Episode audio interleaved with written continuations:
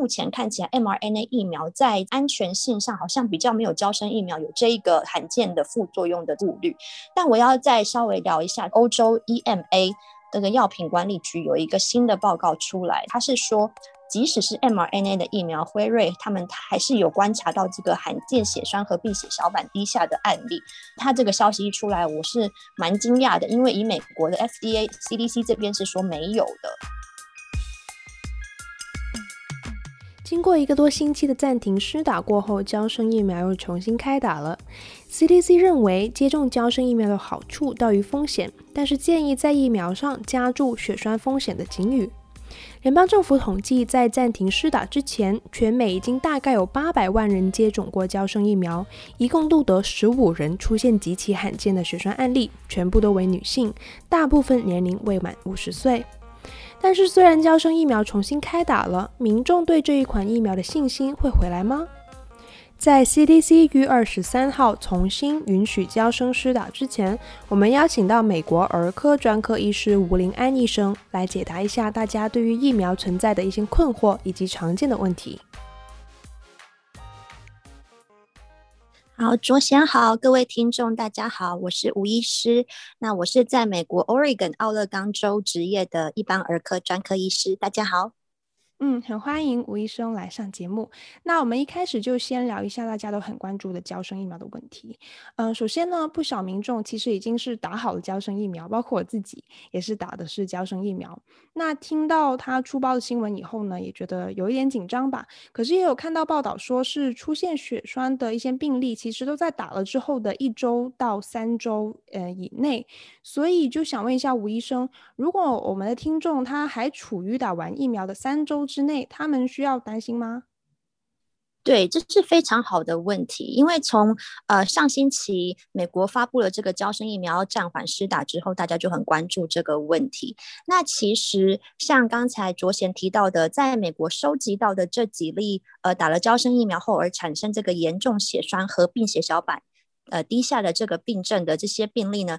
他他们是发生在接种后的六到十三天左右，那所以才会有大概抓一个日期，认为说大概是三保守估计三周以内，甚至如果你说已经是接种后的四周以后的人，应该是不用太担心这个问题，因为看起来是发生在三周以内的这个几率会比较高。所以说，呃，因为知道上礼拜才。宣布停止接种，所以其实还是有一些民众在上礼拜的头啊之前都还有在接种，所以这到现在都还会是在这个三周到四周内的观察期，所以还是要注意一下。不过如果你是在三月初就已经接种了，其实你的这个发生的几率已经是非常非常低的。嗯，而且我们也看到数据是六百八十万剂里面出现了七个病例，其实在呃副作用的呃的范围内，这个算是大的概率吗？还是说比较罕见的？其实是算是罕见的，因为我们可以这样计算的话，是非常非常的低的。所以说，还是一，我们还会再把它是，我是认为说应该是把它归列为罕见的呃可能副作用这样子，并不是一个常见的副作用。嗯嗯嗯。那现在我们是不是知道血栓跟打疫苗之间的关系呢？因为其实我看到呃这个消息出来之后，有不少人会想到说，呃，其实，在正常的情况下，全美的血栓的数据，比方说每年美国就有大概三十万到六十万的人会出现有血栓，所以我们到底现在知不知道，呃，胶生疫苗是不是在这些病患里面引起他们出现血栓的原因呢？对，那我觉得这边要先澄清一点，现在娇生疫苗让大家比较担心的这个血栓，不是我们一般医学上你常见的一些一般的血栓而已。它这个发生的这六名、七名的病例，是一个呃罕见的血栓在合并，就是也同时有发生血小板低下。血小板是我们呃人类血呃细胞当中的一个帮助凝血的一个细胞。那这些病例这七例当中，除了血栓之外，同时也发生了血小板低下，所以。这跟我这不能拿来跟我们一般我们看每年美国多少人发生血栓的这个几率来比较，因为是两个不同的情况。然后也因为这个情况太罕见了，所以现在呢，我们还没有一个很确切的数字，就是来告诉我们说这一件这个病的一般的背景值，在一般人身上的几率大概是多少。那在上个星期，呃。四月十五号的时候，美国的呃那个 ACIP 就是疫苗安全委员会有开会，那当中 CDC 的代表也有出来稍微报告一下关于这个娇生疫苗发生这七例的这个案件。那他们是认为说，在招生疫苗当中发生这个罕见血栓合并血小板低下的几率，其实是有稍微的比一般的背景值还要高的，所以是呃要大家稍微再注意，是因为它有稍微高出来的比例这样子。嗯，那我们也看到现在出现了的已知的七个的血栓病例里面，呃，有六个都是十八岁到四十八岁的女性，那是不是可以理解为女性更加容易受到这个副作用的影响呢？对，所以可以，可呃，应该要这样子说，的确是在这七名当中，只有一名是男性，二十五岁男性，那另外六名的十八到四十八岁的白人女性，那。呃，在目前以美国的案例看起来，的确感觉是女性多于男性。不过，嗯、呃，我们要这样想，因为其实大家可能也知道，欧洲有发生了 AZ 疫苗的这个罕见血栓合并血小板低下，所以感觉看起来跟美国这个娇生疫苗似乎是类似的情况。但是在欧洲，他们已经施打了非常非常非常多剂，然后也发生了比较多的累积案例当中，他们是没有办法结论说。是不是有一个性别会高于另外一个性别的？那所以在美国的话，的确我们看出来是女性高为高于男性。所以这个礼拜如果在开会，我相信如果会有更深入的探讨的话，可以有更多的资料。不过我觉得现在还是很难的下定论，说是不是的确会在女生身上发生比较多这样子。嗯，我看到欧盟有对胶生下一个判断，说它可以把血栓标为它的极罕见的副作用，呃，来作为一个警语。但是呢，欧盟也仍然是坚持说，呃，坚持施打的这个益处会大于风险。所以，如果是交生会被重新批准的话，我们还需要担心它的安全问题吗？我觉得这是一个很好的问题耶，因为呃，我们现在像你说的，在欧洲的疾呃药品管制局 EMA，他认为应该要把病例发生的这个情况也列入他招生疫苗的罕见副作用中，就是要让大家知道说，的确是有可能有这个非常低的几率会发生这一件事情，但是因为呢，你现在你看，你如果看欧洲的疫情啊，还有美国自己的疫情的话，现在这个疫情实在是还是蛮严重的，所以才会认为说。因为你如果得到新冠肺炎嘛，你得到新冠肺炎，你可能产生更多的后遗症，或者是原本得到新冠肺炎也是有可能会产生血栓的这样子。他们会认为说，这样子的衡量之下呢，呃，打这个疫苗然后产生这个副作用的比例其实相对来说还是非常低的。然后疫苗我们一直要强调的是，它可以有效的保护你，呃，就是比较预防重症啊，甚至是死亡的这样子，可以减低这个几率的发生，才会认为说还是要。在美在欧洲才会认为说这个是利大于弊，要继续接种。那我想在美国，因为它只需要接种一剂，那因为很多人可能没有办法，如果你是去打了辉瑞、莫德纳，很多人可能没有办法回来接种第二剂。所以以公共卫生的角度，还有疫情控制的角度来看的话，的确这个娇生疫苗还是有它的益处。那我觉得还是要让大家接种的民众要知道。有可能有这个罕见的副作用，然后让民众来衡量，甚至是跟自己的医师讨论，呃，要要不要去接种这个胶生疫苗这样子。嗯，那这边也就想到了，有一些民众会在新闻一开始出来的时候，会把 AZ 疫苗跟胶生疫苗去类比。那其实这两种疫苗有什么相似的地方吗？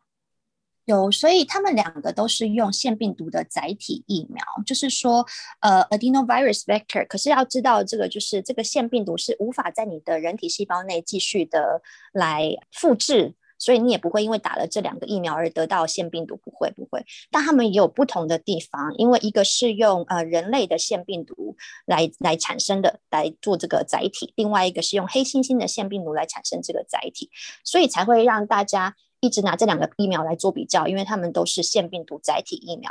但是其实上个星期，娇生公司的科学家有稍微的呃对这个，因为大家都拿 AZ 跟娇生来做比较，然后大家认为 AZ 已经发生比较多例的这个罕见副作用，所以会觉得娇生是不是也是一样有这个顾虑？那娇生的科学家就有点出来反击说，哦，我们虽然都是腺病毒载体疫苗，但是一个是用人类，一个是用黑猩猩，所以其实在实质上，细胞内发生的那个作用其实还是稍有不同的，所以他们招生的科学家是认为无法相提并论这样子。嗯，那这边聊到疫苗的种类，其实也忍不住要想要把呃腺病毒载体的疫苗来跟呃辉瑞跟莫德纳两种疫苗的同一个种类来比较，因为我知道辉瑞跟莫德纳是 RNA 疫苗。而加生跟 AZ 是刚才吴医生也提到是腺病毒载体疫苗，那其实这两个种类，我们一般民众要怎么样理解呢？又可不可以说这两种之间有优劣之分呢？所以，呃，莫德纳跟辉瑞这两个是 messenger RNA，RNA 是 mRNA 的疫苗。然后，呃，刚才聊到了腺病毒载体疫苗，那我们稍微讲一下 mRNA 这个疫苗，它其实就是也是利用把这个这个小小的 mRNA 给到我们的细胞里之后，由我们的身体产生免疫作用，然后对它产生保护力的抗体。那 mRNA 的疫苗这样打到人体之后是呃也是不会进入是不会进入细胞核的，所以大家不用太担心说会不会改变你的基因序列啊等等。那以胶生疫苗来说，腺病毒载体疫苗它也是以类似的概念，不过它也是它就是把也是把一部分的这个病毒身上面的一个呃部分蛋白到我们身体里之后，由由我们身体自己产生免疫反应。呃，那来这样子比较的话呢，因为目目前美国上礼拜公布的，在美国已经打了将近两亿剂的，总共总和加起来将近两块要就是一千七八百万剂的这个 mRNA 疫苗，就是辉瑞跟莫德纳算在一起。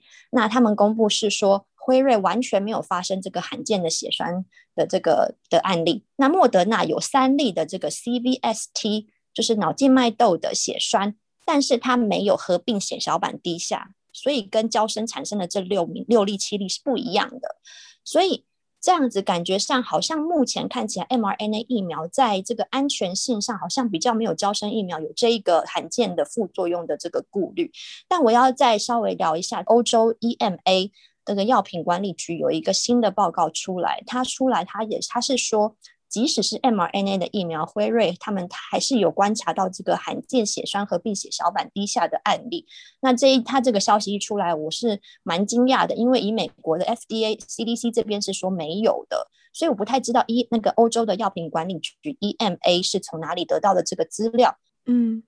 那其实这一两种种类的呃不同的疫苗，呃，普通民众需要去。区别他们的作用，然后去选择吗？还是说，其实疫苗都大家应该欢迎去接种？这样？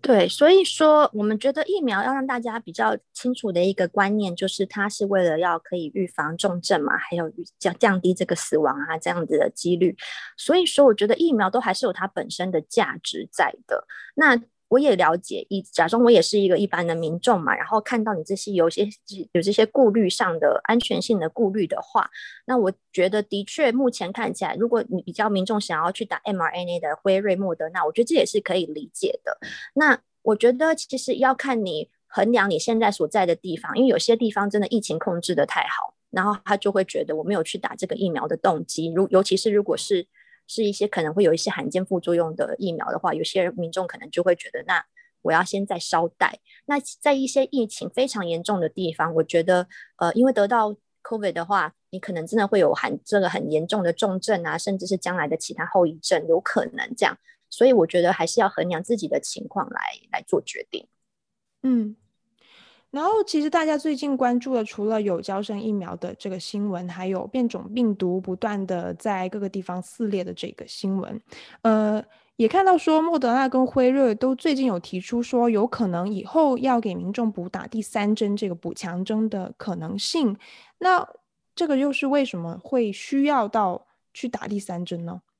嗯，因为当时辉瑞跟莫德纳的他们的实验从二零二零年的七月八月那时候就开始做了嘛，他们的实验组啊、受试组等等，那那时候还没有这么多的呃变种株，那个病毒的变种株来盛行，所以他们的确那个时候在这一方面上面，他们就比较没有办法去确认说是对于变种株是不是有一样好的这个保护力。那直到年底啊，二零二一年，现在我们看到许多像是呃其他。不同地方发展出来的变种株，所以才会认为说，也许要继续的研究，看这个疫苗有没有对，能不能也 cover 这些变种株的保护力是不是也一样的好，才会认为如果有需要的话，可能要打第三针这样子。那这样的话，因为有一些民众也会担心，如果一直需要补强跟去应对变种病毒的话，以后是不是会发展成每年都需要像流感疫苗一样去打呃新冠病毒的疫苗这样子？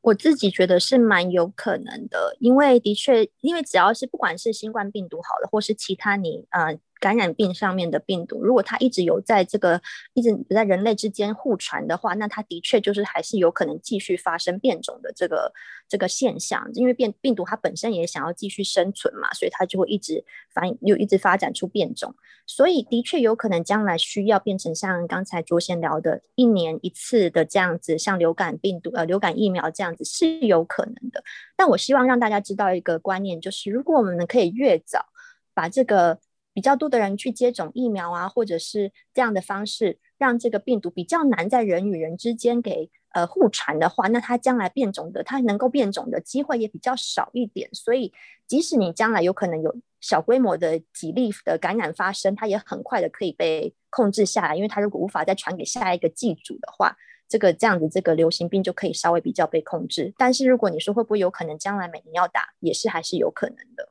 嗯。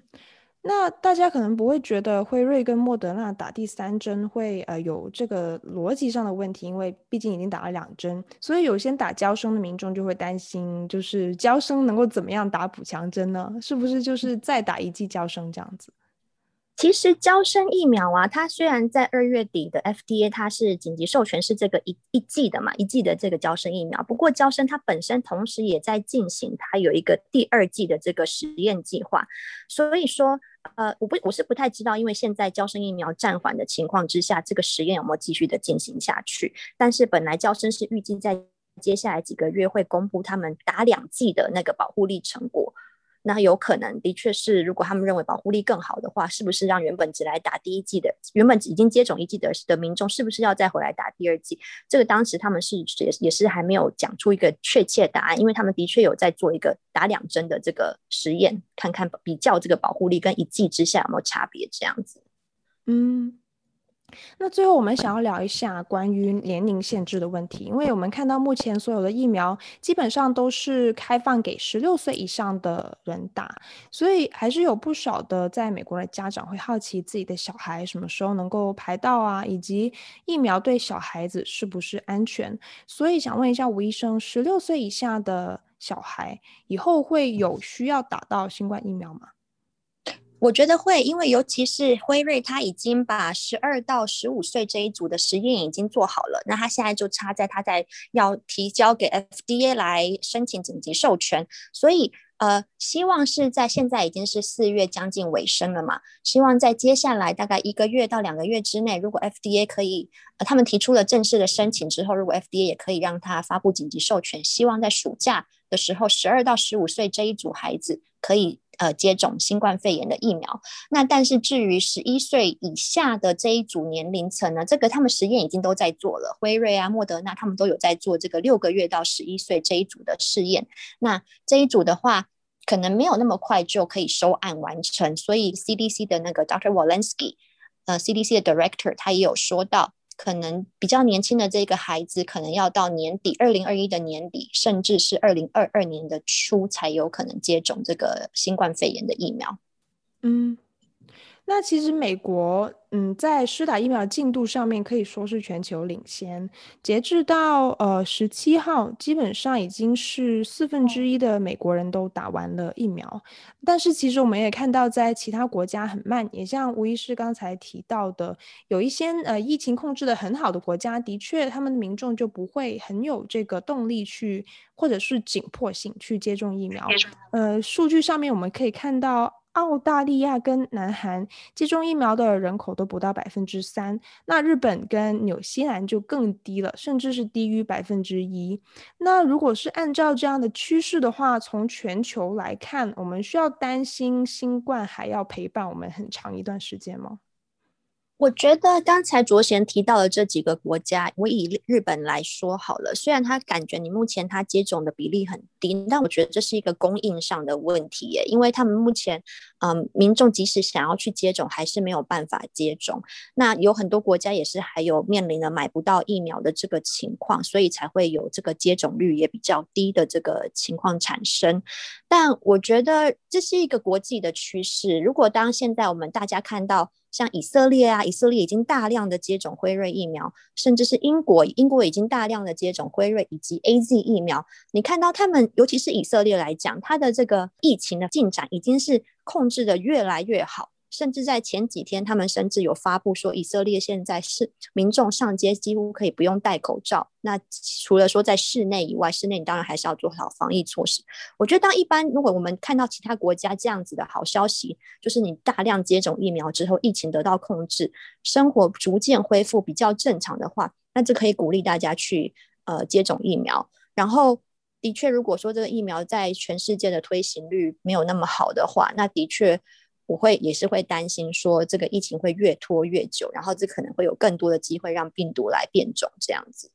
嗯，你对嗯、呃、现在目前这个阶段还是对接种新冠疫苗有顾虑的民众会说什么呢？我觉得我们要相信科学，因为大家会。啊、有些会担心这个疫苗怎么那么快就被发展出来呀、那到底到底有没有安全呢、我希望大家知道说，在呃疫苗的发展的这个试验的阶段，以及后来的审查阶段，每一个步骤都还是一样按部就班的，并没有去省略任何一个的步骤。然后，甚至你看，像现在娇生被喊出要暂缓施打，在美国，这其实也是你用正面的方式来想，这其实也是告诉你说，他们的在疫苗安全的监督上，这个系统是有在作用的，所以才可以去抓到这些罕。间副作用的比例，然后才马上的用专家开会，决定要先暂缓施打，来保保保障民众的安全。所以我觉得我们要相信科学，然后相信这个监督的系统，然后一起努力把这个疫情控制下来，才可以让大家的生活逐渐逐渐的慢慢恢复正常。好，很谢谢吴医生，谢谢。节目结束之前，想要提醒大家，世界 On Air 播客目前在 Apple Podcast、Google Podcast、Spotify、Breaker、Pocket Casts、Radio Public 均可收听。欢迎在各平台追踪关注我们，及时获取节目更新通知。每周二在世界新闻网和各大播客平台与您不见不散。